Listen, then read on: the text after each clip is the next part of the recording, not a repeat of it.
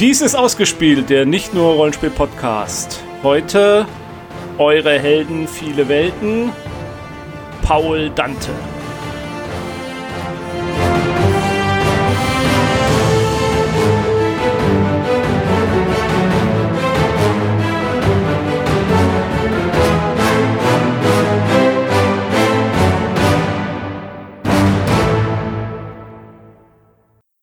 Da sind wir wieder mit unserer äh, Sendung, die aus der Not äh, der Corona-Epidemie, Pandemie entstanden ist. Und wir dachten, wir hätten es überstanden, aber nein, wir dachten es nicht wirklich. Und wie wir es erwartet haben, sind wir wieder da. Und deswegen sind wir wieder mit einer eurer Helden viele Welten-Sendung dabei.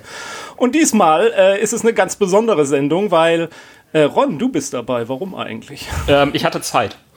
Ah, Ich mm, bin ja hier auch irgendwo pandemietechnisch in irgendeiner Form eingesperrt. Nein, das nicht. Also in, in Selbstisolation auch das nicht so ganz. Äh, also, also ich probiere halt in irgendeiner Form diesen Isolationsideen zu folgen und deswegen habe ich momentan erstaunlich viel Zeit.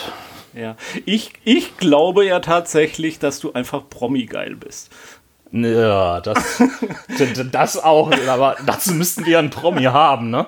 Ja, ich finde schon, einen kleinen Promi haben wir diesmal dabei. Ähm, genau. wir Okay, haben- wen haben wir denn? Ja, ich, ich stelle ihn mal kurz vor, oder er stellt sich gleich hoffentlich selber auch vor. Mike Chivik Groß, ähm, DSA-Autor. Das könnt ihr jetzt nicht sehen, aber er hat mir Sams abgegeben für die Aussprache seines Namens. Da bin ich sehr stolz drauf. Ich habe auch, oh, das ist Also- auch eine lange Entwicklungsgeschichte von seiner ersten Erwähnung in diesem Podcast hier. Hallo Mike. wir, wir, wir haben einen Großteil der, einer Folge auch damit mal verbracht, irgendwie das irgendwie zu lernen. Er hat uns da ja auch eine Tonspur eingesendet, wie wir ihn richtig aussprechen. Äh, Und der große Vorteil ist, dass wir seinen Nachnamen, also Chivy Groß, nicht allzu häufig aussprechen brauchen heute, sondern ihn einfach mit Mike oder sollen wir dich mit Paul anreden oder Paul oder wie, wie ist es dir lieber? Ja, da geht's schon los, ne? Da wird's schon wieder komplizierter mit Paul und Paul. Ja, hello erstmal in die Runde. Ich glaube, Mike ist völlig okay und ihr macht das super mit dem Nachnamen. Ja, das ist schon, das verfolgt uns schon ein paar Jahre, glaube ich, ne? Ich bin ja, bin ja Hörer von euch und äh, das habt ihr aber mal gut hinbekommen. Keine Frage. Genau, ich, ich wollte gerade, ich hatte angesetzt, also ich weiß, du hast äh, mindestens drei DSA-Romane geschrieben. Du, du hast jetzt im Moment zwei Shadowrun-Romane verfasst. Und du hast an diversen, also in diversen Fantasy- und Science-Fiction-Anthologien mitgeschrieben. Da kenne ich eine Kurzgeschichte nur von. Das war so der, äh, glaube ich, so der, der Grund, auch wie wir über einen Podcast zumindest in Kontakt gekommen sind. Und äh, du arbeitest an diversen Rollenspielen oder hast mitgearbeitet, arbeitest mit. Habe ich das so ungefähr zusammengefasst oder möchtest du da gerne noch vieles ergänzen? Äh, nein, das hast du super zusammengefasst. Es gibt noch, äh, das möchte ich tatsächlich noch gerne ergänzen, noch zwei Sachbücher, die sich mit darunter befinden. Also ich bin jetzt mittlerweile generell bei, ich weiß gar nicht, 25, 30 Publikationen, an denen ich beteiligt bin. Darunter sind halt die fünf Romane, die ich, äh, die ich veröffentlicht habe. Ähm, und halt zwei Sachbücher, die ich nochmal ganz spannend und wichtig finde. Das Ich war diese Heldenreise, ne? mit- Das war diese Heldenreise. Genau, ich habe äh, eins über Hel die Heldenreise gemacht, zusammen mit Ralf Kurzliefer, der die Heldenreise vertont hat, was auch ein ganz spannendes Experiment war und einigen Autorinnen und Autoren, die was dazu geschrieben haben. Und ähm, ich habe noch mitgeschrieben an Roll Inclusive. Ähm, Ja. Ne, ein Buch- und Essayband ist im letzten Jahr rausgekommen über Diversität äh, im Rollenspiel und da ist ein Beitrag von mir. Ich glaube, du hast ein Kapitel zu Rassismus und Postkolonialismus geschrieben. Richtig. Thema Rassismus, was für Auswirkungen hat das aufs Rollenspiel? Hat es überhaupt welche? Wie kann man Ja, sich dem ja, Thema ja. mal ein bisschen annähern? Das habe ich sogar hier irgendwo liegen. Aber gut. Ich hatte, Und ich habe die Heldengeschichten, äh, die, die Heldenreise hier irgendwo liegen. Ich habe die damals auch gelesen. Roll Inclusive, muss ich wirklich gestehen, habe ich noch nicht äh, angefangen zu lesen, aber ich finde das Thema sehr interessant. Ich habe auch derzeit beruflich viel damit zu tun. Und ähm, äh, ich formuliere es mal so, ein Thema, mit dem bei dem man vielen Leuten mit äh, äh, auch äh, auf den Senkel gehen kann. Äh, wobei ich halt finde, man muss damit teilweise auch auf den Senkel gehen, weil es ein wichtiges Thema ist. Ja, und da haben ganz viele andere schlaue Köpfe ja auch noch mitgeschrieben, ne? wenn es um, um, um Themen wie, wie Behinderung, psychische Erkrankungen geht. Ja. Ähm, also lohnt sich auf jeden Fall mal einen Blick reinzuwerfen. Jetzt komme ich direkt schon in, mit dem, ich starte mit dem Werbeblock. Ähm, ja, ja, ja, gut, aber damit haben, dann haben wir ihn ja erstmal irgendwie zur Seite geschaffen. Also, äh, okay. Ähm, äh, was, äh, oder woran schreibst du gerade? Ähm, ich schreibe gerade, ich habe gerade drei Deadlines gleichzeitig äh, hinter oh, mir, oh, jetzt cool. glücklicherweise. Das war etwas stressig. Ähm, und zwar äh, habe ich gerade zwei Artikel für die Geek geschrieben. Ich weiß nicht, ob ihr die mhm. kennt, das ist ein bundesweites mhm, Magazin. Ja, mhm. Super. Ähm, zwei Artikel, einen über Dystopien. Ähm, leben wir in einer Dystopie oder nicht? Und einen mhm. Artikel mhm. ähm, über Tabletop. Wie starte ich eigentlich ins Tabletop-Hobby? Wie kann ich das machen? Was gibt es für Starterboxen? Und okay. habe jetzt gerade eine Novelle noch beendet die oh. im Januar erscheinen wird. Und ähm, ja, so ein bisschen in die Pulp-Richtung geht. Ich glaube, John Sinclair meets Cthulhu ist da ein ganz guter, ganz guter Wegweiser und läuft in der mhm. Reihe äh, Sorrowville. Wo du gerade Tabletop erwähnst, ist das ein Hobby von dir? Also richtig Tabletop spielen mit Bemalen und allen möglichen Armeen zusammenstellen? Ja, ich bin ja, bin ja schon so, so ein Vollblut-Nerd, muss ich dann sagen. Mhm. Ähm, und versuche jetzt möglichst keinen Gamer-Shame zu haben mit all den Dingen, die da irgendwie mit dranhängen. Aber ich mag ja. Spiele, ich mag Geschichten und das ist mir fast egal, ob es äh, Tabletop ist, ob es Videospiele sind. Äh, gut, mhm. Rollenspiel ist nochmal die große Liebe. Aber Tabletop finde ich auch spannend. Ich habe hier gerade ähm, Song of Ice and Fire äh, stehen, was ich nur oh, empfehlen ja. kann, was ein wunderschönes System ist und habe da viel Spaß dran. Mhm. Und habe längere Zeit X-Wing tatsächlich gespielt als Miniaturenspiel. Mhm. Auch so mit Turnieren und so verrückten Dingen. Oh, okay. Äh, ist unglaublich, was man da alles machen kann, wie viel Zeit man darauf werfen kann. Ja, mit X-Wing hatte ich auch mal ein bisschen angefangen, bin aber nie so richtig warm geworden. Ähm, ich weiß gar nicht, wer es war. Also das Zitat ist nicht von mir, aber es äh, wurde irgendwie mal Tabletop Mikado genannt, weil man doch so schnell mit den äh, Flugrichtungen machen, dass man da irgendwas ins Wackeln gerät und sich dann drüber streiten kann, ob jetzt die Rolle, die man gemacht hat, wirklich dazu führt, dass man beim Gegner äh, äh, im Heck jetzt hängt und so. Aber, aber Spaß hab, hat mir das auch immer gemacht. Ich habe viel, viel mit einem Bauingenieur äh, zusammengespielt, der immer sehr darauf erpicht war, dass äh, das Millimeter genau auch alles stimmte. Ähm, deswegen kann ich das gut verstehen. Aber ich habe auch immer verloren, das muss ich dazu sagen. Ich bin da eher cineastisch geprägt und fand es immer toll, durch Asteroiden durchzufliegen mit meinen Raumschiffen. Meistens ja. eher dagegen zu fliegen. Und alle anderen haben es so mathematisch gemacht. Das war eher eine traurige Geschichte. Aber wenn du bei Pen and Paper irgendwie ja jetzt auch äh, mit Büchern und anderen Sachen arbeitest, womit hast du denn da gestartet? War das DSA, das halb klassische Sozialisierungsding oder gab es da auch genau. was Besondereres? Zum Start nicht. Ähm, ich muss aber auch sagen, ich bin ja jetzt, man mag es ja vielleicht nicht glauben, äh, schon ein bisschen älter. Ich bin ja Jahrgang 76 und habe schon 1985 äh, angefangen, also wirklich als Kind Rollenspiel zu spielen und mhm. dachten wir ja nichts. Also es gab sicherlich D&D, aber das war jetzt nicht im Fedes Spieleladen, sondern da stand die, die DSA 1 Basisbox und das war mein Einstieg. Ja. Weihnachten 85 ähm, habe ich die geschenkt bekommen und dann war es vorbei und seitdem verfolgt mich das mein ganzes Leben und äh, ist großartig. Ein bisschen exotischer wurde es dann danach. Also ich habe lange Jahre zum Beispiel, ich weiß nicht, ob ihr das noch kennt, äh, Ruf des Warlock gespielt. Ähm, mhm. Das ist das Rollenspiel mit dem W30. Ah, oh. okay. Oh, irgendwo es klingelt es entfernt, ja. Genau. Sagt mir gar, sagt mir gar nichts. Es, es ist, äh, ich, ich meine, ich, ich hatte mal irgendwo staunend, ich, ich meine bei, bei äh, in Mythos in Lüneburg irgendwie diesen W30 angeguckt und äh, den Besitzer Frank noch extra gefragt, wofür braucht man das, für welches System? Und er, da hatte er irgendwas erwähnt und ich glaube, das war's. Ja. Das, ich kenne auch kein anderes System außer Ruf des Warlock. Kommt ja. ist aus ein deutsches Rollenspiel, kommt aus München, wenn ich das noch recht äh, erinnere. Aha. Zumindest wurde es da verlegt. Und ähm, ja, ich kann sagen, so ein W30 rollt echt schlecht auf ungerader äh, Ebene. Man mhm. musste da schon immer sehr für sorgen, um irgendwie ein Brett runterzulegen oder einen guten Tisch zu haben. Aber ein sehr witziges Rollenspiel, was äh, auf Manowar-Zitaten basiert und äh, ähnlichen Metal-Anleihen und unfassbar tödlich war. Also der Kampf war immer sehr schnell vorbei. Ähm, genau, das habe ich lange Jahre gespielt. Mhm. Midgard habe ich lange Jahre gespielt. Ähm, mhm. Und bin dann tatsächlich aber sehr so in diesen, ja, in den ganzen Mainstream-Systemen irgendwie hängen geblieben. Ne? Also Shadowrun, wo wir ja na, heute sicherlich noch mal ein bisschen mehr drüber reden. Mhm. Cthulhu mag ich sehr gerne. Aber im Indie-Bereich hast du dann relativ wenig gewildert. Ich habe äh, immer mal wieder was ausprobiert, tatsächlich. Ja. Ähm, aber ähm, ich merke, dafür reicht meine Kapazität, glaube ich, nicht. Ne? Ähm, ich habe so ein paar Systeme, die ich, die ich schaffe zu spielen, wo ich Mitspielerinnen und Mitspieler finde. Ähm, und bin halt, ne, wie gesagt, so ein bisschen oldschoolig unterwegs. Das heißt, ah, regellastig mag ich schon gerne. So, das äh, fällt mir schwer, äh, Fate zu spielen zum Beispiel.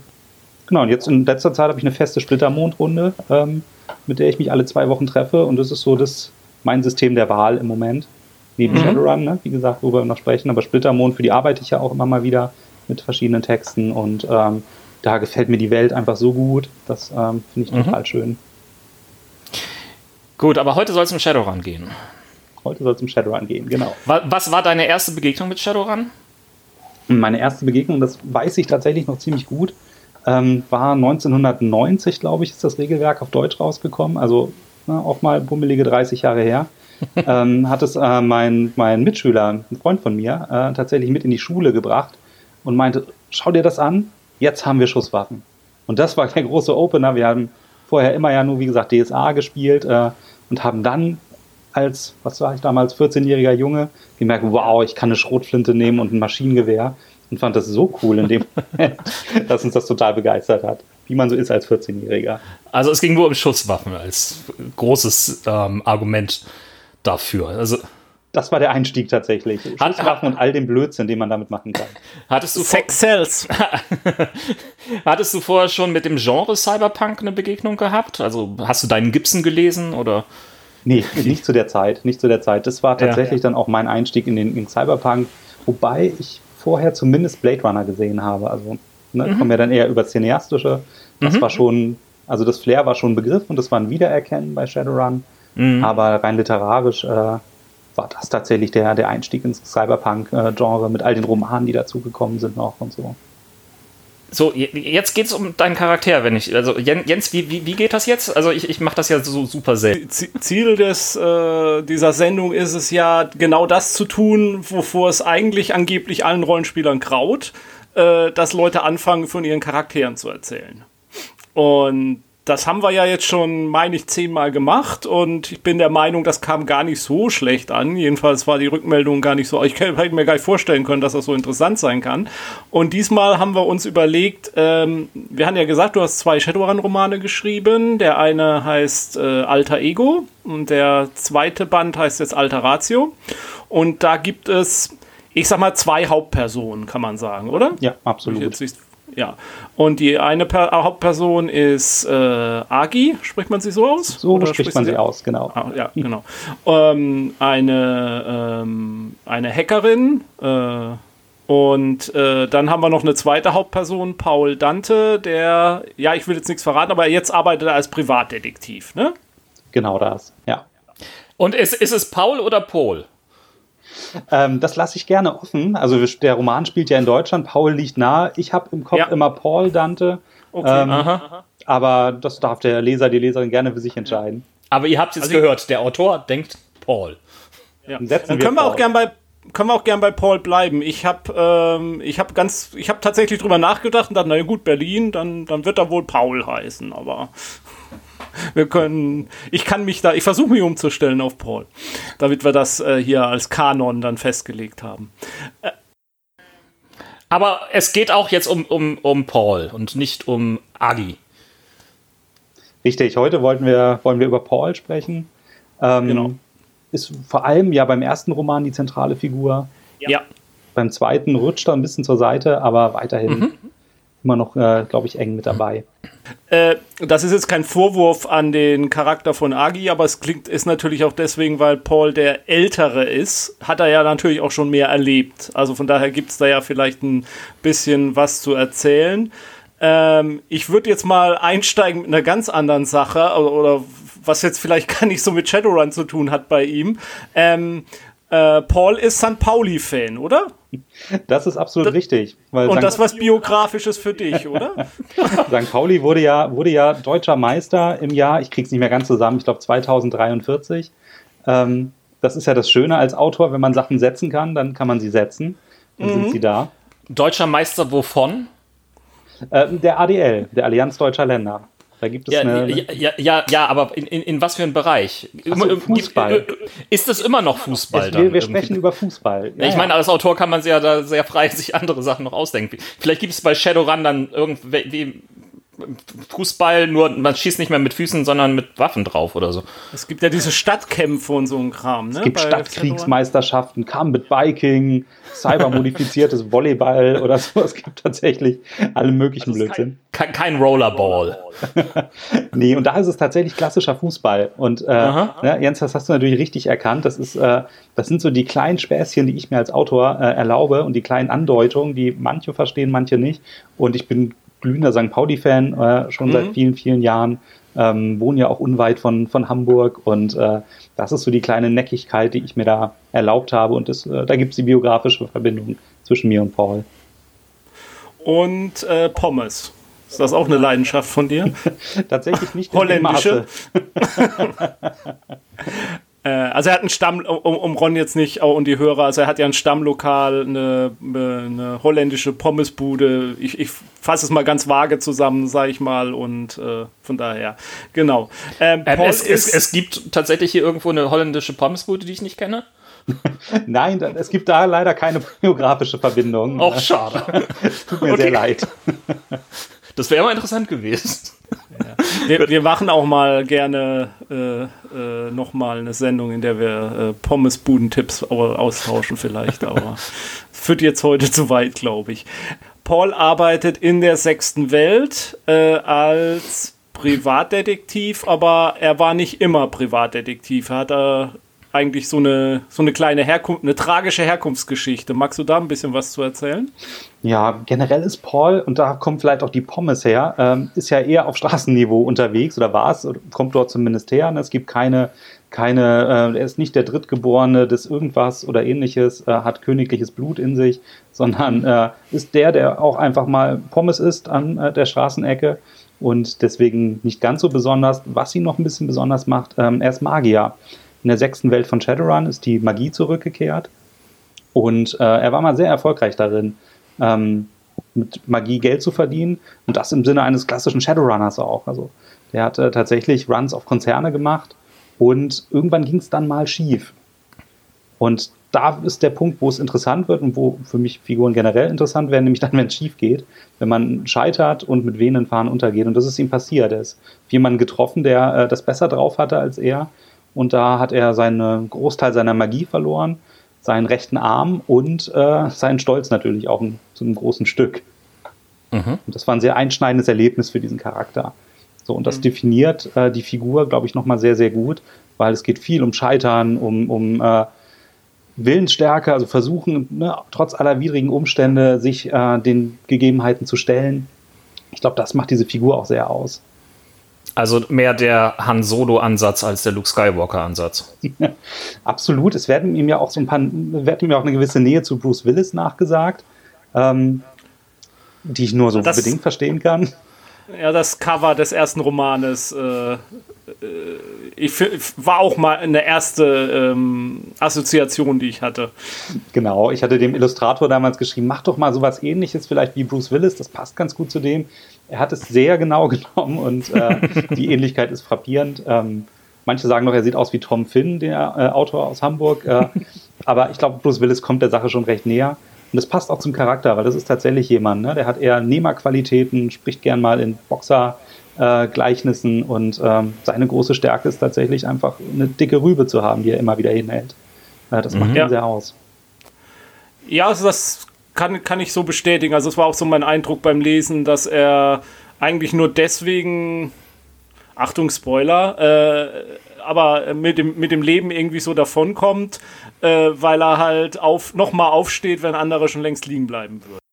Also ist, ist der auch ein Rollenspielcharakter? Hast du ihn gespielt irgendwie in irgendeiner Form oder ist, entstammt er nur deiner Fantasie? Also ähm, generell erstammt, entstammt er erstmal nur meiner Fantasie für diesen Roman. Aber ich habe ihn tatsächlich auch mittlerweile mal gespielt und habe hier auch einen Charakterbogen vor mir liegen. Ähm, ich habe den nach Shadowrun 6 Regeln jetzt auch nochmal tatsächlich neu äh, Ja. äh, erschaffen. Achso, vor, vorher war vor, vorher war in Shadowrun 5 Regeln, oder? Ah, äh, okay. Ähm, und und ist, ist das tatsächlich auch, wenn du als Autor schreibst, so, dass du ähm, jede Szene auch nochmal überprüfst, das wären jetzt die und die Würfelwürfe, die dort hätten stattfinden müssen und wie auch immer die verpatzt sind? Nee, das nicht. Also ich, ich kann mich an frühe DSA-Romane erinnern, wo man Ja. wirklich sehr genau herauslesen konnte und jetzt wird Spezial-Sonderfertigkeit XY mhm. eingesetzt, der gezielte Stich oder so. Und das war tatsächlich im Wording auch, auch gleich. Ja, das finde ja. ich ja eher so ein bisschen unspannend, möchte ich mal äh, vorsichtig sagen. Nee, mhm. das überhaupt nicht. Ich gucke, dass es, ähm, dass es passt, dass, es, äh, dass ich keine Brüche habe, weil ich glaube, das Schlimmste, was, was äh, den echten Fans, ne, den Shadowrun-Fans, die sowas lesen, mhm. äh, ergehen kann, ist, wenn, wenn sie Brüche erleben, wenn sie merken, das geht doch aber gar nicht in dieser Welt. Also auf Plausibilität checke ich das ab. Ähm, dass es Zaubersprüche gibt, die es zum Beispiel auch in Regelwerken gibt, solche Geschichten. Ähm, mhm. Aber das geht nicht so, nicht so weit, dass da ich das vielleicht sogar auswürfeln würde oder so. Das äh, mache ich nicht. Aber äh, grundsätzlich wären quasi alle Szenen, hätten am Spieltisch auch entstehen können. Doch, doch, ich gucke ja generell bei, bei, beim Schreiben. Ich schreibe ja hm, größtenteils Rollenspielromane, dass man ja, diese ja. Geschichten auch nehmen kann, äh, um Abenteuer draus zu machen. Also es ist durchaus möglich, wenn man, wenn man Alter Ego oder Alter Ratio gelesen hat, zu sagen, oh, da nehme ich mir mal äh, na, die meisten Versatzstücke heraus und gestalte das als Abenteuer. Das ist überhaupt kein Problem. Hast du den Charakterbogen, den du für ihn erstellt hast, auch irgendwie vielleicht bei Pegasus, dem Verlag oder sonst wo zum Download angeboten für Hardcore-Fans, die das tatsächlich irgendwie umsetzen wollen? Nee, das, so weit habe ich noch gar nicht gedacht, dass das irgendjemand interessieren könnte, was ich mir hier für einen Charakter zusammengebaut habe. Aber es ist eine gute Idee. Also äh, in den anderen bisherigen Folgen von äh, Eure Helden äh, haben wir eigentlich den Charakterbogen dann auch in den Beitrag mit reingepackt. Also wenn du das möchtest, können wir das auch in diesem Fall gerne tun. Sehr gerne. Dann lasst mich noch mal ein bisschen Ausrüstung dazu kaufen. Das ist ja bei Shadowrun immer das, was am längsten dauert. Ähm, ja. Und dann geht das los. Sehr gerne. Okay. Ja, also ähm, exklusives äh, Goodie zum Roman haben wir jetzt. Okay. Ja, äh, der, der Punkt Ausrüstung, also ähm, die Frage, also ich würde jetzt gar nicht zu sehr Shadowrun als Welt nochmal vorstellen wollen. Ähm, es ist halt so, die Magie, wie du schon sagst, die Magie ist zurückgekehrt, aber gleichzeitig haben wir halt die, ähm, diesen, ähm, diese, ja, Computertechnologie, die Matrix, in die man einsteigen kann, quasi fast körperlich und diese Hacks machen. Es gibt Drachen, die hinter Großkonzernen stecken. Du hattest äh, Blade Runner ähm, als äh, erwähnt. Das ist ja auch so ein bisschen Vorbild, also äh, Regierungen haben eher weniger zu sagen, die Großkonzerne beherrschen die Welt, ähm, also eigentlich wie unsere Realität. ja, wir nähern uns an. Äh, da, die Magie haben wir noch nicht so ganz. Und wir die, haben ein paar Leute, die, die dran glauben. Die Drachen in den Großkonzernen, ich weiß nicht so ganz genau. Nein. Auch daran glauben, glaube ich, heutzutage einige Leute. Man wird sicherlich jemanden finden, der das äh, gerne vertreten möchte. Achso, Drachen sind Echsenmenschen? Reptiloiden, ja, die Schlangenmenschen, ah, okay. warum nicht? Also, Wenn wir daran glauben, dass, dass äh, Präsidentschaftskandidaten Kinderblut trinken und sowas, dann ja. sollten Drachen doch durchaus möglich sein. Es ist kein großer Schritt dahin, das äh, kann man sagen. Ähm, ja, und das Rollenspiel selbst, wie du selber erwähnst, äh, äh, hat ja viel auch mit äh, seinen Reiz, seinen Charakter auszustatten, mit diesen ganzen Waffen und Sachen, die es da gibt, äh, weil die ja auch sinnvoll sind. Ich sag mal, im Gegensatz zum Beispiel zu Kusulu, wo man sagen kann, sobald geschossen wird, hat man eigentlich als Charakter sowieso schon verloren. Inwieweit ich wollte es vorhin schon die Frage auch anbringen, als du erwähnt hast, äh, dass dein Freund ankam und sagte, guck mal, jetzt haben wir endlich Schusswaffen. Äh, inwieweit findest du diesen Aspekt eigentlich so wirklich interessant an Shadowrun, sich so mit diesen Waffentechnologien zu beschäftigen? Weil an einigen Stellen im Buch dachte ich schon so, ach, äh, da scheint er, also in den Romanen, da scheint er schon drin aufzugehen, da jetzt genau zu beschreiben, welche Waffe das ist und so. Ist das ein Aspekt, den du spannend findest oder ist das eher sowas wie, naja, muss man halt machen, aber eigentlich wollen wir ja die Story erzählen?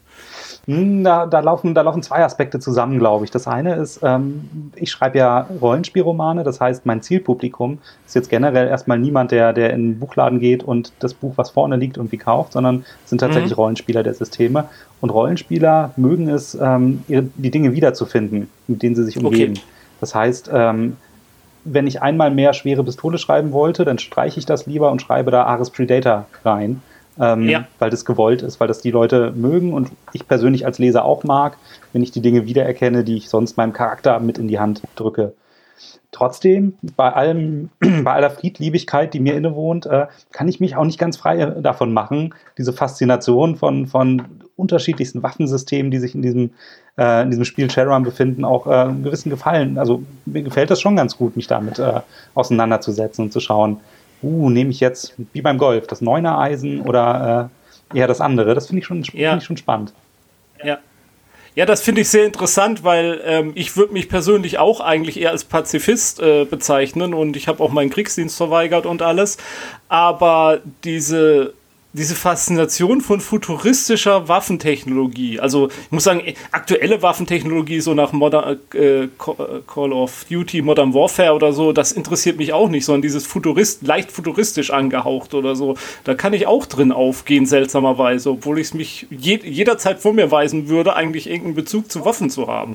Geht mir, geht mir haargenau so. Ich hatte noch nie eine echte Waffe in der Hand. Das ist ja. auch kein Ziel, äh, dem, ich, dem ich entgegenstrebe. Ähm, aber ich glaube, bei Shadowrun ist es auch nochmal besonders weil diese Waffen ja sehr zentral sind. Also es ist ja mhm. ähm, wie jedes Spiel, es geht um Konf Konflikte, um Hindernisse äh, überwinden, also ne, wie bei Rollenspielen üblich. Und ähm, hier ist es ja so, dass Gewalt durchaus äh, ein, ein äh, Problemlöser ist. Also dieses Spiel bietet es ja immer wieder an. Ähm, so dass Waffen natürlich auch ein zentraler Faktor sind, zum Beispiel bei der äh, Charakterisierung von einzelnen Figuren.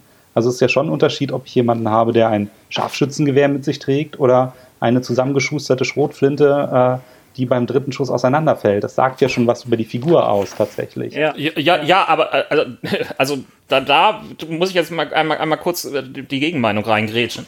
Ähm, es sagt was über die Figur aus, wie sie sich kleidet, welche Waffen sie trägt, natürlich, irgendwo. Das können auch unterschiedliche Beschreibungsgeschichten sein. Aber äh, ich habe tatsächlich irgendwo selber nie irgendwo ein großes Problem damit, auch mit sehr, äh, die Waffenwerte komplett zu abstrahieren und zu sagen, es, es gibt jetzt nicht irgendwie noch so und so viele Kleinigkeiten, die man da beachten muss. Wie ist da genau die Magazingröße? Äh, welche Nachladefunktion? Wie ist die Wahrscheinlichkeit? Dass da irgendwo was klemmen bleibt, äh, bis in, in, diese Einzelheiten, ähm, das, das geht mir vollkommen ab. Das, da habe ich überhaupt keinen Spaß dran.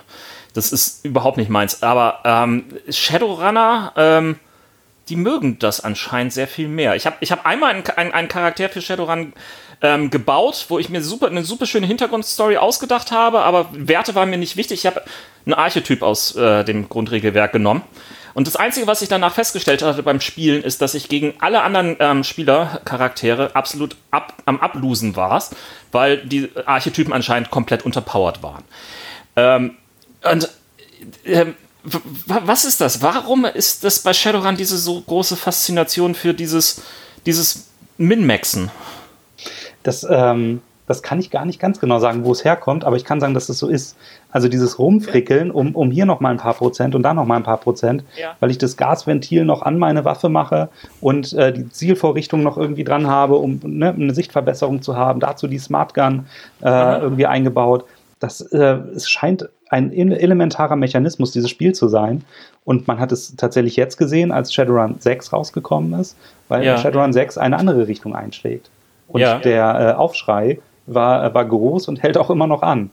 Ähm, also es gibt eine Vereinfachung der Regeln, es gibt eine ja, Verschiebung ja. der Regeln zu sogenannten Edge-Punkten, äh, mhm. was dazu führt, dass, dass genau diese Ausrüstungsfrickelei äh, tatsächlich ein bisschen in den Hintergrund gerutscht ist. Und das finden Shadowrun-Freunde äh, tatsächlich äh, alles andere als gut.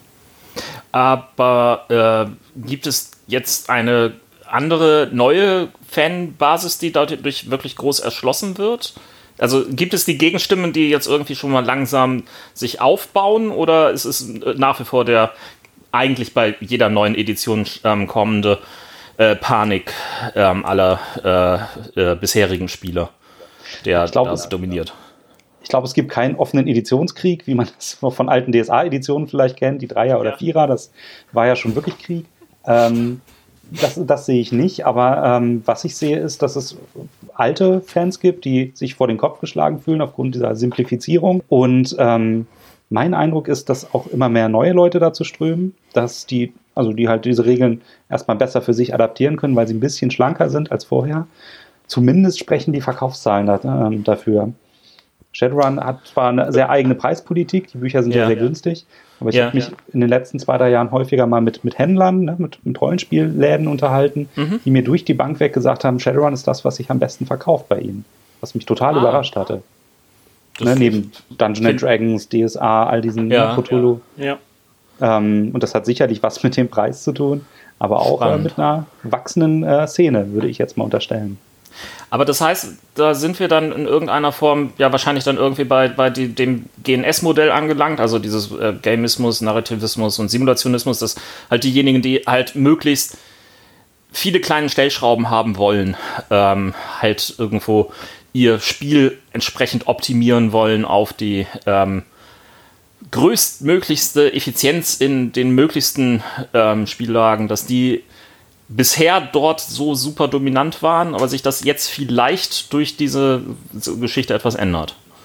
So, ja. so nehme ich das zurzeit, nehme ich das tatsächlich okay. wahr, wobei es da natürlich schon immer Spieler gab. Ähm, also ich ja. frickel auch ganz gern mal an, an irgendwelchen Werten rum, aber im Endeffekt sind äh, mir solche Regeln dann auch Schnuppe, wenn es um eine gute Geschichte geht. Ne? Also es geht ja darum, ähm, Spaß ja. zu haben und eine tolle Geschichte zu erleben und cineastische mhm. Szenen zu erleben. Und die Leute gab es natürlich auch schon immer, gerade bei Shadowrun, was ja so, so einen Klar. gewissen Coolness-Faktor hat mit Sonnenbrillen und dunklen Mänteln und so. Ich glaube, also ich persönlich glaube, dass Shadowrun deswegen so erfolgreich ist, weil es das Rollenspiel ist, was äh, optisch im, auf dem Deutsch, zumindest bei den deutschen Rollenspielen am meisten hermacht auch. Es sieht halt einfach, was du sagst, die Charaktere drauf sehen cool aus. Es ist, wenn man es zum Beispiel mit dem anderen großen Pro äh, Produkt aus dem Pegasus Verlag, Kusulu, vergleicht. Ich bin ein großer Kusulu-Fan, also bitte jetzt nicht falsch verstehen, aber optisch macht es im Laden weniger her als so ein, für mich, als so ein Shadowrun Quellenbuch, wo da halt coole Charaktere drauf sind, mit cooler Technik, neonfarben im Hintergrund und allem möglichen. Es, es, es ist optisch präsenter, finde ich. Ja, ja gut, aber ein, äh, ein so buntes, neben, äh, neonfarbiges, frohes Ding passt halt auch zu Cthulhu allgemein nicht. Äh, das Nein, passt, weniger. passt ja auch. Das war auch kein Vorwurf an Cthulhu. Ich finde nur, es ist eine gute Erklärung dafür. Das, das, würde ja auch nicht zu DSA passen und auch zu, zu Splittermond vermutlich irgendwo nicht besonders. Nicht äh, es sei denn, DSA möchte mal edgy werden oder so. Ah. Das Leder, Ledermantel DSA. Ja gut, das ist, ist eine ganz schlechte Richtung. Da.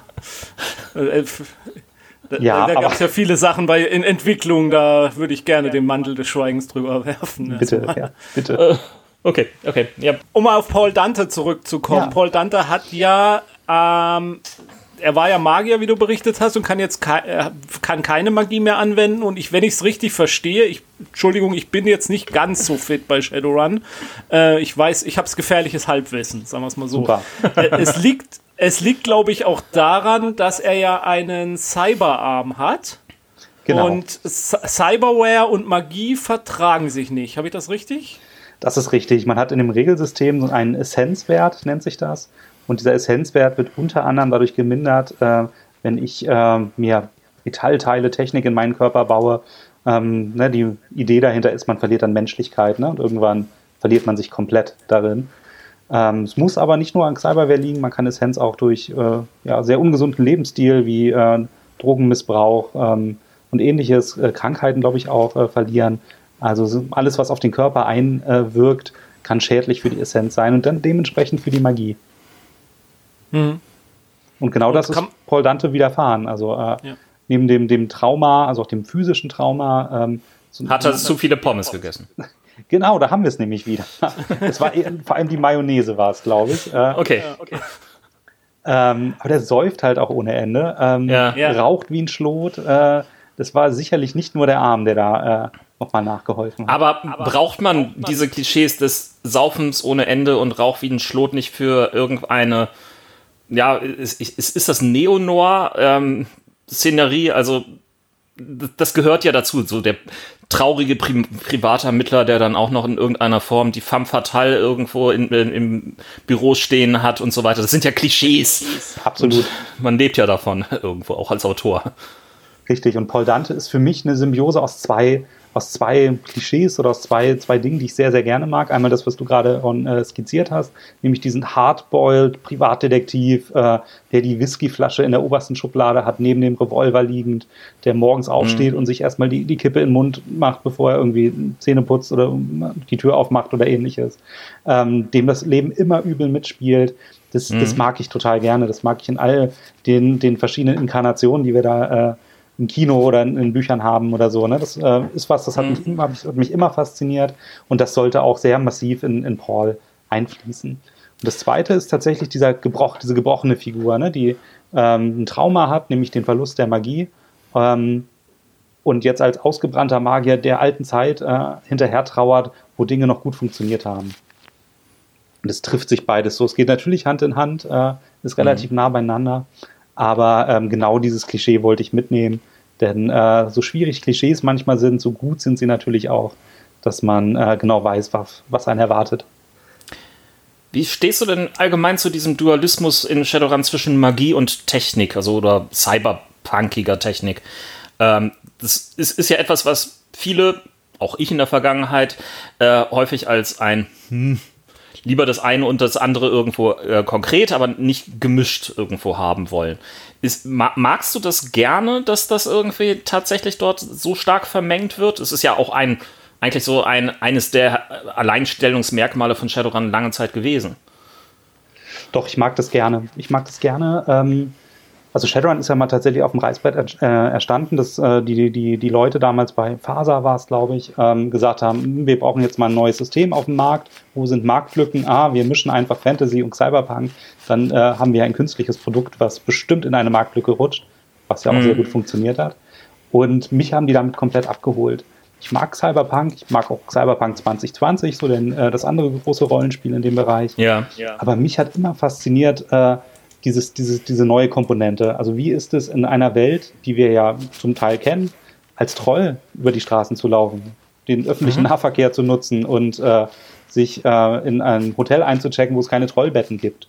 Ähm, oder wie ist das als Ork? Ähm, Orks sind wesentlich früher äh, erwachsen als Menschen, sterben auch früher wie kommen die denn mit einem Bildungssystem klar? Oder so. Und mhm. das finde ich total spannend, um so eine Analogie aufzumachen, wie zum Beispiel, das war Shadowrun ja sehr stark, gerade in den, in den ersten Ausgaben, wie funktioniert Rassismus in der Welt. Ne? Mhm. Ähm, da kann man einige ganz, ganz spannende Verbindungen knüpfen. Und das funktioniert für mich sehr gut mit diesen, diesen Fantasy-Figuren wie, wie Trolle, Zwerge oder ähnliches. Und das mag mhm. ich. Neben irgendwie Kinderwünschen, wie cool wäre es denn zu zaubern oder so. Das spielt da sicherlich gut. auch nochmal mit rein. Aber Paul ist ja ein Mensch. Warum ist er kein, warum ist er kein Troll? Warum ist er kein Ork? Wolltest du diese Aspekte nicht in deinen Romanen drin haben, die rund um den Rassismus gehen? Oder zumindest nicht fokussiert auf die Hauptfigur? Der ist ähm, erstmal eine Identifikationsfigur für mich und auch für mhm. viele Leser, die ne, für die sich da jetzt einen Menschen haben, weil ich denke, dass ein Mensch äh, da nochmal eine ganz andere Schablone anbietet. So, mhm. Ich hätte nichts dagegen, äh, sicherlich nochmal den einen oder anderen Roman äh, aus der, aus der Perspektive eines Orks zu schreiben. Das finde ich tatsächlich sogar sehr, sehr spannend. Vielleicht sollte mhm. ich an der Stelle mit dem Verlag mal über diese Sache sprechen. Ähm, das finde ich, find ich spannend. Ich habe es am, mhm. am, Spieltisch häufiger gemacht, mich tatsächlich ja, ne, ja. in dieser Situation bewegt und fand das, fand das sehr bereichernd und äh, ja auch spaßig tatsächlich, ne, das sich zu erspielen, so eine Welt. Aha.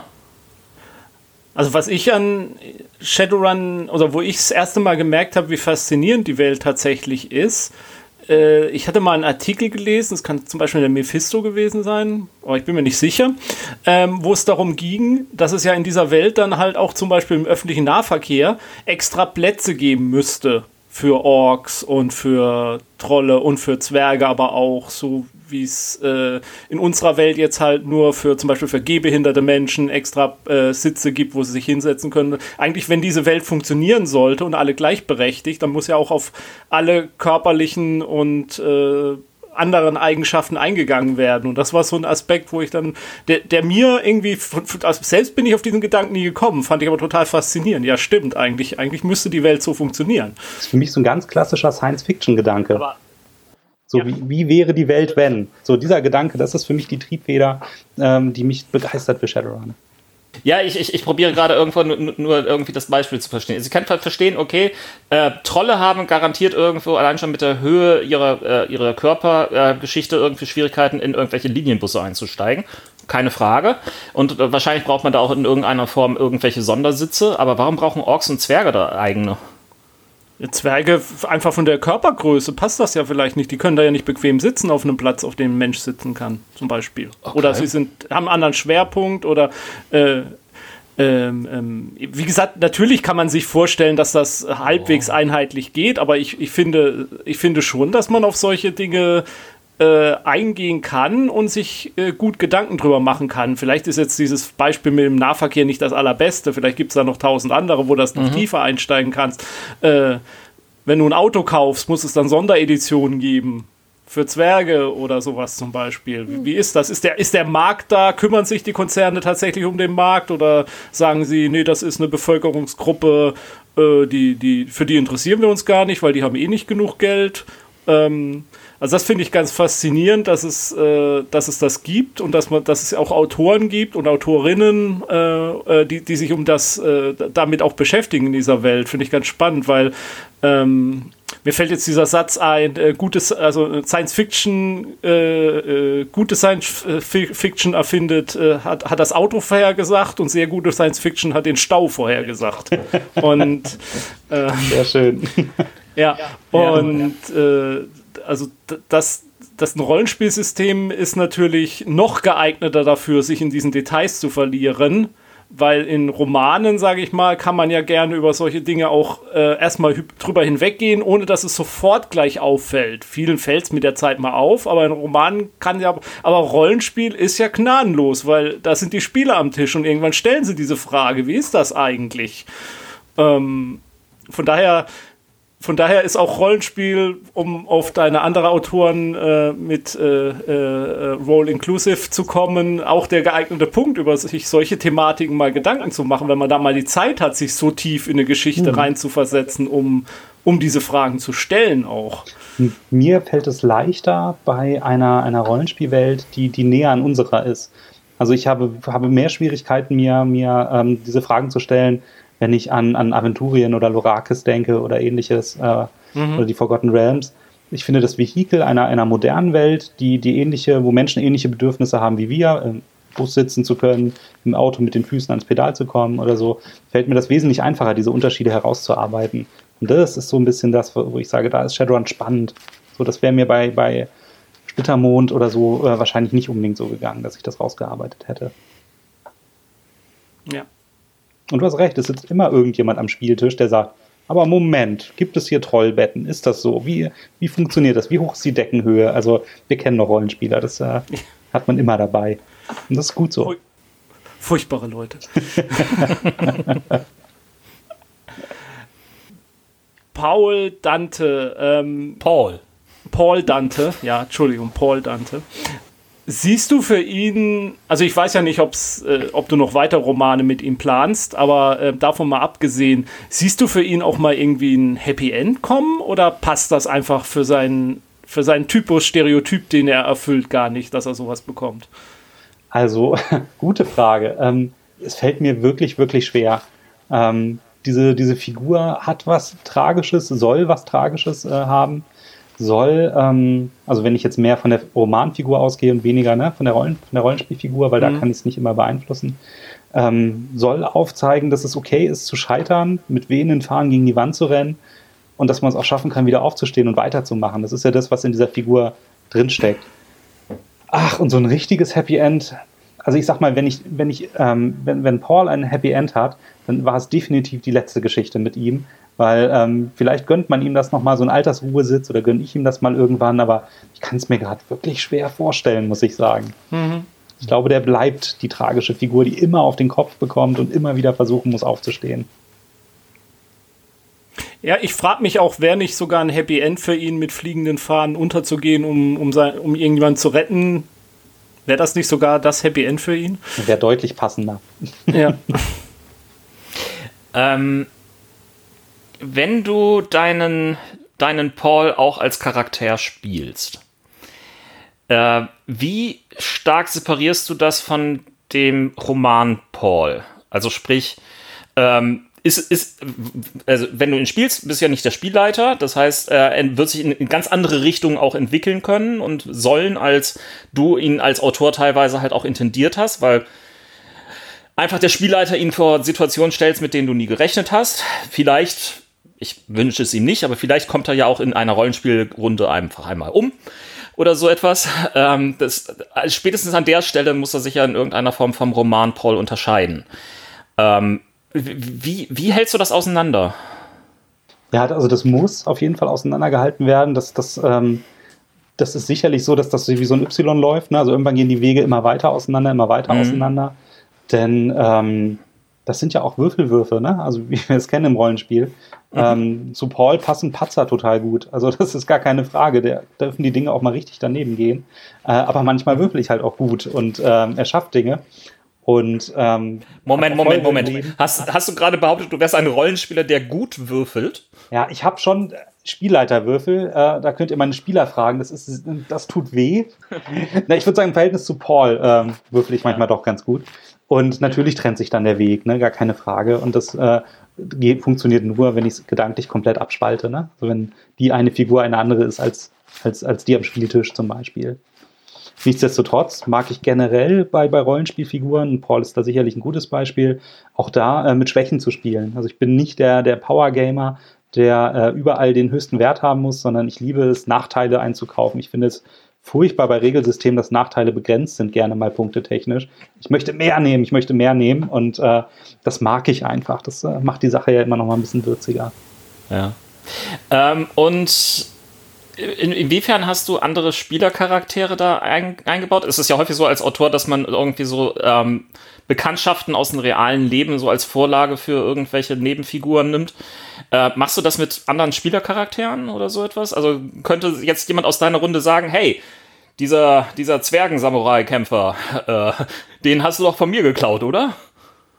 Nee, tatsächlich glaube ich nicht. Ich überlege gerade, aber ich glaube, ich habe dann niemanden eins zu eins adaptiert. Da würde ich vorher auch fragen und das nochmal genauer ausdiskutieren und äh, mhm. skizzieren, was das für ein Charakter ist. Deswegen bin ich mir recht sicher, dass ich das nicht getan habe. Ja, Aber natürlich, ja. wie das ist als Autor, da fließen natürlich Persönlichkeiten mit ein. Das sind, können fiktive sein, das können Rollenspielfiguren sein, mit denen ich lange Jahre vielleicht zusammengespielt habe. Äh, das mhm. sind natürlich aber auch reale Personen, die ich kenne. Wobei ich selten jemanden wirklich eins zu eins adaptiere äh, oder mhm. so großen Teilen adaptiere. Meistens sind das Aspekte, die dann neu gemischt werden und zusammenkommen. Aber ich kann mir schon vorstellen, dass der eine oder die andere sich auch mal wiedererkennt in, in einem der Bücher. Jens, wo du das Buch gelesen hast, kommen da irgendwelche komischen Podcast-Macher drin vor? Ja, ja, so ein, so, so ein, komischer Typ, der ständig nur Fernsehserien guckt und die besprechen will und so. Stimmt. Aber nein, also mir ist, mir, mir, mir ist da nichts aufgefallen, sage ich mal. Wie gesagt, manchmal schreibe ich sowas versteckter. Das äh, passiert manchmal. Dann ist es ein, wie war das, ein russischer Pass, wo Menschen äh, sterben oder ähnliches. Da habe ich mal eine ganz ja. tolle, ja, na egal. Ah. Kommt vielleicht. Der, mal, also eine Sache würde mich noch interessieren, weil das ist jetzt gerade, meine ich, im, in deinem zweiten Band, Alter Ratio, ist es noch viel äh, größer. Die Einbindung der Geschichte in den großen Plot von Shadowrun. Also ich glaube, äh, es gibt einen Abenteuerband, der dann da ein bisschen die Geschehnisse da auch mit äh, aufnimmt. Und da würde mich mal interessieren, wenn du es verraten magst, ähm, wie das funktioniert eigentlich, wenn du so einen äh, Shadowrun-Roman äh, schreibst. Kriegst du da, da Vorgaben, was da ob, was für bestimmte Sachen drin vorkommen dürfen oder vorkommen sollen? Oder äh, kriegst du es zurück und gesagt, nee, so können wir das nicht machen, weil das widerspricht irgendeinem Abenteuer, was bei uns kommt? Also wir reden jetzt vom, vom offiziellen Metaplot, den es genau. anscheinend irgendwie immer noch gibt bei Shadowrun, wenn ich das richtig verstehe. Ja. Oder gibt es da eine ex, ex, sogar Exposé-Sitzung? So kenne ich es früher von, von, als, als ich Perioden gelesen habe, die hatten immer so Exposé-Sitzungen, wo sie dann die Handlung der nächsten 100 Romane festgelegt haben oder so. Wie, wie funktioniert das? Wie kann man sich das vorstellen? Also ganz generell ist es ja bei, bei jedem Roman, den man schreibt, so, dass man im Vorfeld ein Exposé schreibt. Äh, das ja. mögen viele Autorinnen und Autoren überhaupt nicht, weil man die Handlung auf na, wenige Seiten, ein, zwei, drei Seiten zusammendampfen muss. äh, und das wird vorgelegt. Äh, vorher fängt man nicht an zu arbeiten. Mhm. Äh, hat den einfachen Grund, dass der Verlag natürlich nicht äh, die, die Katze im Sack kaufen möchte, sondern die wollen schon ganz genau wissen, wofür sie ihr Geld ausgeben. Und dementsprechend äh, in diesem Exposé steht alles drin und die wissen genau, wo die Reise hingeht. Wie okay. Seattle explodiert. Moment. so ist es bei Alter Ego, dem ersten Buch zum Beispiel, auch gewesen. Bei Alter Ratio ja. war es anders. Ähm, da bin ich mit äh, dem Chefredakteur, mit Tigger, in, äh, ins Gespräch gegangen. Und ähm, da gab es den expliz expliziten Wunsch, den, die Romane mit dem Metaplot zu verknüpfen. Mhm. Ähm, das heißt, ich wusste ungefähr, worum es geht äh, bei, dem, bei den ersten Gesprächen, bevor ich mein Exposé geschrieben habe, wusste ungefähr, ähm, kann das jetzt nicht spoilern, ne, aber was ungefähr nee. äh, passieren soll in der Zukunft und habe daraufhin ein Exposé geschrieben, natürlich mit einer ganz eigenen Handlung, mit einer abgeschlossenen Geschichte, die wenige Monate vor diesem, dieser besagten Kampagne, nämlich Netzgewitter, äh, spielt. Mhm. Man kann in Alterazzo einige Figuren äh, treffen, die später NSCs sind, Antagonisten sind, äh, vielleicht gar in der, äh, in der Abenteueranthologie. Das ist alles dort schon, schon mit angelegt und der eigentliche Prozess ist dann tatsächlich auch immer ganz schön, ganz schön wüst, möchte ich sagen. Das hat ein bisschen was damit zu tun, wie äh, Shadowrun mit seinem Metaplot umgeht. Ähm, ich habe noch nie im Leben so viel recherchiert wie bei, oder so wir recherchieren müssen wie bei Shadowrun. Denn ähm, Informationsfetzen sind wirklich über so viele Quellenbücher Bücher verteilt, dass man, äh, und das ist mir wirklich, wirklich wichtig, dass ich eine Konsistenz habe bei dem, was ich schreibe und den, den Kanon respektiere, dass ich hier stapelweise Bücher recherchieren musste ähm, oder es gewollt habe, bevor dieser Roman geschrieben werden konnte. Ähm, und das ist auch bei diesem deutschen Metaplot, den ich streife. Das war nicht ein Buch, in das ich mal eben gucken konnte, sondern auch das war schon über mehrere Jahre in verschiedenen Bänden verteilt, was äh, okay. dort jetzt demnächst äh, sich kanalisiert. Also es ja. gibt keinen gemeinsamen Kodex, den äh, auch irgendwo die Redaktion benutzt, um irgendwas nachzuschlagen, sondern man muss tatsächlich in alle 95 Bücher, die es vielleicht dann gibt. Ich habe keine Ahnung, wie viele es sind. Aber es sind ja mittlerweile sechste Generation der Bücher. Ähm, ja, das könnten schon ein paar Dutzend sein. Es sind einige. Also, ähm, ja. Und dann, du musst, mu, musst alle haben. Allein schon das Haben ist ja schon schwierig. Im Zeitalter vom PDF geht es ja. oh. Also ich habe den Anspruch, das ist aber oh. wirklich meins. Ich habe den Anspruch, tatsächlich diese ja. Bücher zu haben und äh, auch gelesen zu haben. Ja. Und das gelingt mir bei Shadowrun, ist gar nicht okay. so einfach, aber die meisten, fast alle würde ich sagen, habe ich gelesen, mhm. ähm, um genau diesen Abgleich zu haben. Bei Shadowrun haben wir das Problem, äh, da steht ein US-amerikanischer Verlag hinter, das heißt, äh, die haben nochmal andere Kommunikationswege als wir hier in, in Deutschland. Die dann miteinander wird es auch nicht unbedingt besser. Das heißt, es macht schon Sinn, die Sachen selbst zu lesen, sich anzuschauen und zu gucken, ähm, wie passt das denn zusammen. Und jetzt ähm, bezogen auf Alteratio und auf die Netzgewitterkampagne, die da kommt, war tatsächlich, war es auch so, dass ich einfach ein paar Sachen setzen konnte. Also, dass ich mir ähm, meine Figuren relativ frei ausdenken konnte und die Kampagne sich an manchen Stellen angepasst hat und Figuren übernommen hat. Und dass, dass ich tatsächlich auch noch das eine oder andere Dossier geschrieben habe. Wie sieht denn NSC XY aus oder was macht den aus? Ja, ist das gut ineinander ja. gereift? Ähm, wie, wie, stark fuscht denn, äh, das ist ein falsches Wort, ähm, ähm, wie oh ja, stark ähm, äh, ist denn der US-amerikanische Verlag daran interessiert, äh, ein Mitspracherecht ausüben zu dürfen? Huh, ja, so. ähm, das kann ich tatsächlich auf Rollenspielebene gar nicht, gar nicht beurteilen. Ja, ich weiß, ja. es gibt Aber du könntest es auf Romanebene sagen. Also sprich, ähm, äh, haben die das da sich übersetzen lassen, um es selbst zu lesen? Oder? Ähm, nee, das nicht. Es fände ich übrigens auch noch mal ganz schön, wenn sie es machen würden. Dann äh, ja. der englischsprachige Markt ist ja dann auch noch mal ein bisschen größer. Ähm, genau, nee, ich glaube, da hat die äh, deutsche Redaktion relativ freie Hand und zwar fußt es darauf, dass die seit Jahren zusammenarbeiten mhm. und äh, zumindest meine Meinung, die deutschen äh, Regel- und Bücher und Quellenbücher einen verdammt hohen Standard haben, eine hohe Qualität. Meist ja. noch mal höher ja. als die US-amerikanischen, weil mhm. sie einfach noch mal drüber gehen konnten, noch mal erratieren konnten. Und mhm. äh, ich glaube, da gibt es ein Vertrauensverhältnis, dass die äh, in Deutschland dürfen mit Deutschland dann machen, was sie wollen, so mehr oder weniger, wenn man die Atombomben und ähnliches vielleicht weglässt. Ähm, mhm. Deswegen habe ich da relativ freie Hand. Was mich ja sehr gefreut hat jetzt an deinem zweiten Roman, war ja die äh, Verbindung mit den ähm, Computerspielen. Also das, äh, die habe ich nämlich tatsächlich gespielt, die, also auch dieses äh, Dragonfall, was in Berlin spielt. Und das fand ich sehr schön. Also da kamen ein paar Erinnerungen an die, an die Spiele zurück bei mir, die ich sehr äh, gerne gespielt habe. Auch da, ihr vielleicht habt es schon rausgehört, ich bin ja bei sowas ganz gern etwas akribisch und äh, ich hatte einen Riesenspaß daran, tatsächlich dieses äh, Computerspiel Shadowrun Dragonfall äh, als tatsächlich als Recherche nochmal durchzuspielen. ähm, und einzelne Stellen, ich habe angefangen, mir einzelne Stellen auf YouTube Let's Plays anzugucken und habe gemerkt, nee, das reicht nicht. Und äh, konnte dann mal sagen, oh, ich gehe jetzt arbeiten, ich schreibe einen ja. Roman und äh, habe Shadowrun Dragonfall gespielt. Kannst du mal bei Abwasch helfen? Nein, nein, geht nicht. Ich muss recherchieren. nee, und das war mir tatsächlich auch nochmal eine große Freude, weil wir jetzt tatsächlich medial ja äh, da verschiedenste Dinge verknüpfen. Roman, mhm. Computerspiele, das Rollenspiel, das macht schon, ja. macht schon Spaß. Gut. Also ohne mich einschleimen zu wollen, ich habe das glaube ich noch gar nicht so gesagt. Also ich habe auch den zweiten Roman sehr gerne gelesen, hat mir sehr viel Spaß gemacht. Das ja, freut mich also. zu hören. Nee, du darfst dich auch sonst einschleimen, das ist okay. Ja, ja.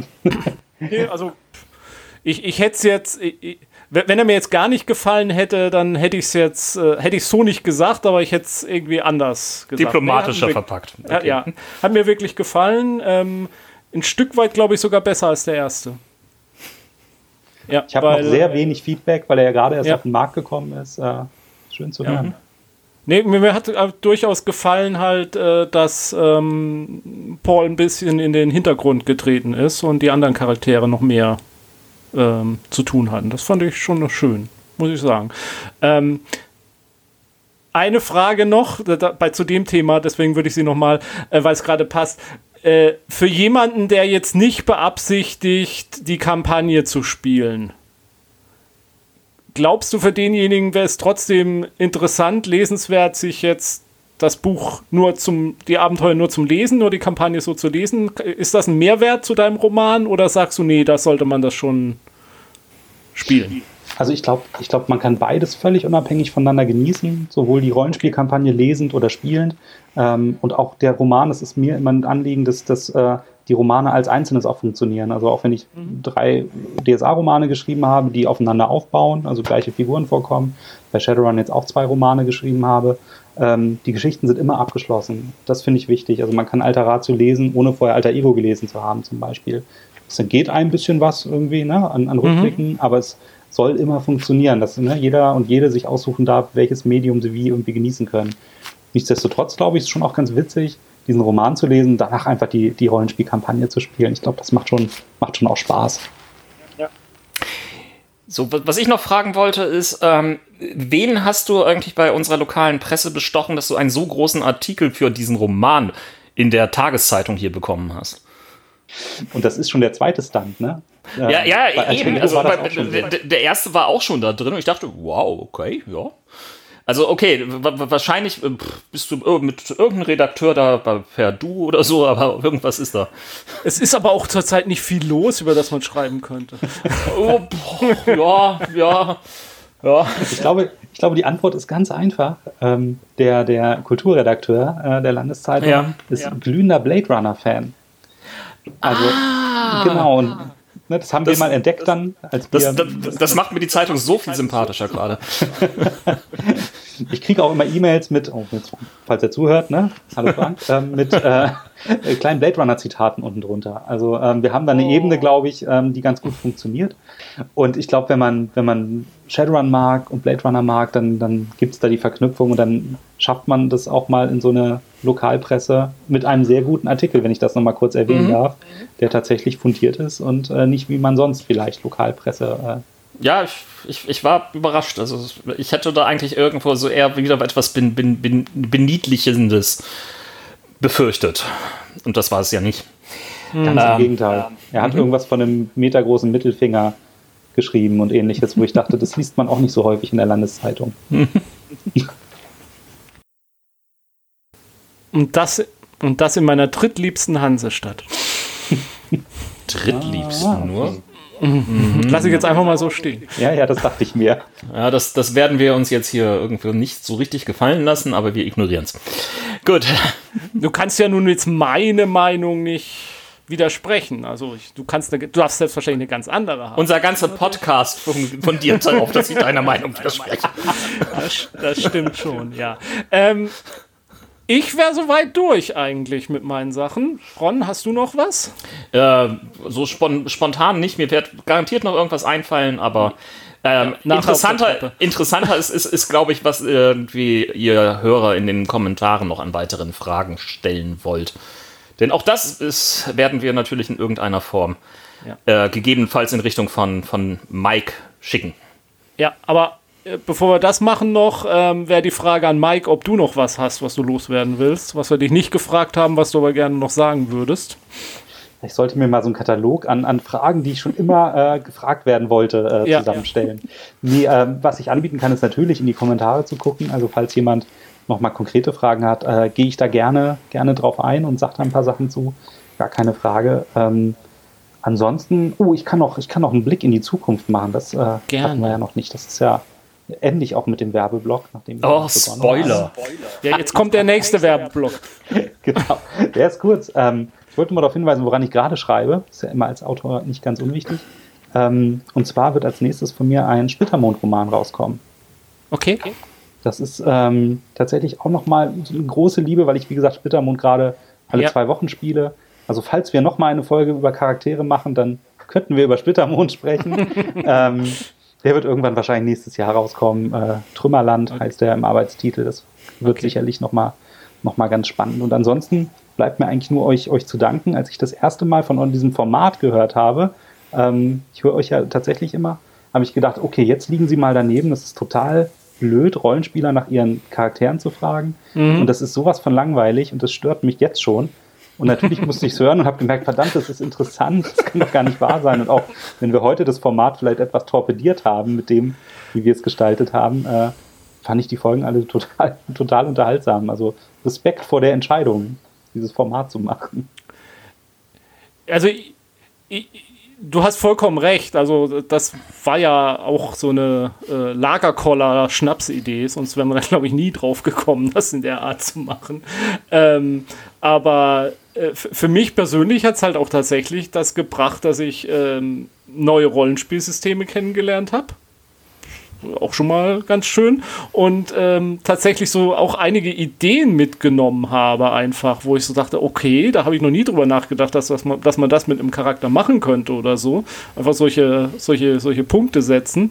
Das ähm, ich, ich, finde das, ja, ich finde das immer wieder spannend und ich vermute halt einfach, ähm, das könnte man auch auf Cons oder dergleichen haben, wenn einen dann der äh, Alpha-Nerd über seinen Charakter erzählt, aber oft ähm, macht man, ich glaube, man stellt halt zu schnell dann die Ohren auf Durchzug, ist dann halt so. Alpha-Nerd ist auch ein wunderschöner Begriff an der Stelle. Okay, ja, äh, dann, äh, also mir bleibt nichts weiter als vielen Dank zu sagen. Ja, aber wir sollten jetzt dennoch noch irgendwie die, diese Werbeblock-Geschichte weitertreiben. Ähm, Mike, dich trifft man auf Twitter, auf Instagram, irgendwo auf anderen Kanälen. Ich habe einen Blog mit Du hast auch noch, ja, stimmt, stimmt, stimmt. Du hast auch noch einen Blog, genau, genau. Äh, ja, die, die, die, die gute alte Blog-Variante, die gibt es. Und ist eigentlich auch immer noch zu bevorzugen. Ähm, Also da findet man mich überall. Man findet mich so auf Spotify. Mein erster Roman gibt es da als Hörbuch und ich habe Playlists zusammengestellt für die Shadowrun-Romane. Also ein, dein dein erster Roman, alles auf Spotify. Ah, okay, aber das ist jetzt dann nicht der, der äh, Paul, äh, Paul Dante, sondern das ist dann. Das ist dann Riva Mortis, der DSA-Roman. Ah, ah so. Also wenn man nicht lesen möchte, man kann mich auch hören. Also ich habe es nicht selbst gelesen, um Gottes Willen. Das machen Profis, aber äh, auch da findet man mich. Da werden wir auch drauf verlinken noch in unseren Shownotes auf jeden Fall. Ja, äh, genauso wie auch deine sozialen Profile und natürlich deinen Blog. Ähm, uns gibt es auf Twitter, auf Facebook, auch auf Spotify und Deezer und Und beim bösen Amazon gibt es uns jetzt auch. ja, ja ge ge genau noch. Naja, gut. Auf Instagram gibt es uns noch nicht, aber vielleicht müssen wir da jetzt mal nachziehen. Da scheinen ja die ganzen hippen Leute zu sein. Ja, das, TikTok. dazu, TikTok. dazu müsste man. Denn, äh, wie gesagt, vielen Dank. Dir weiterhin viel Spaß beim Schreiben, uns äh, anderen viel Spaß beim Lesen deiner Sachen und ähm, außerdem, Viel Spaß beim Hören. genau, sch- bleibt gesund und spielt schön weiter. Tschüss. Tschüss. Tschüss.